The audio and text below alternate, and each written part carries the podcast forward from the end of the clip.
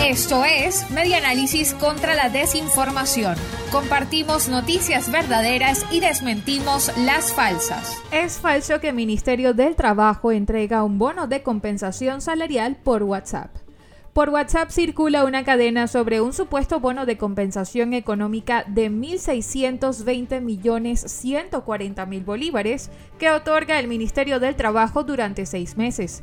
En el mensaje viene incluido un enlace malicioso cuyo fin es robar los datos de los usuarios a través de la suplantación de identidad. Al hacer clic en el hipervínculo, la página web que aparece no es la del Ministerio de Trabajo, sino un portal con características similares a otros casos de phishing verificados por espaja.com.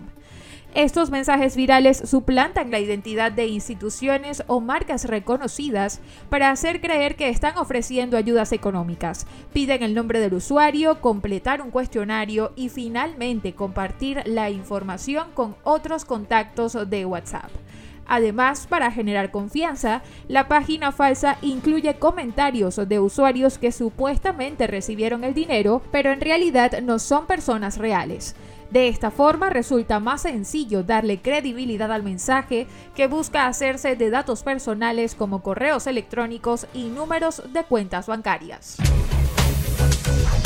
Esto fue Media Análisis contra la Desinformación. Síguenos en nuestras redes sociales, en Twitter e Instagram en arroba medianálisis y nuestra página web medianálisis.org.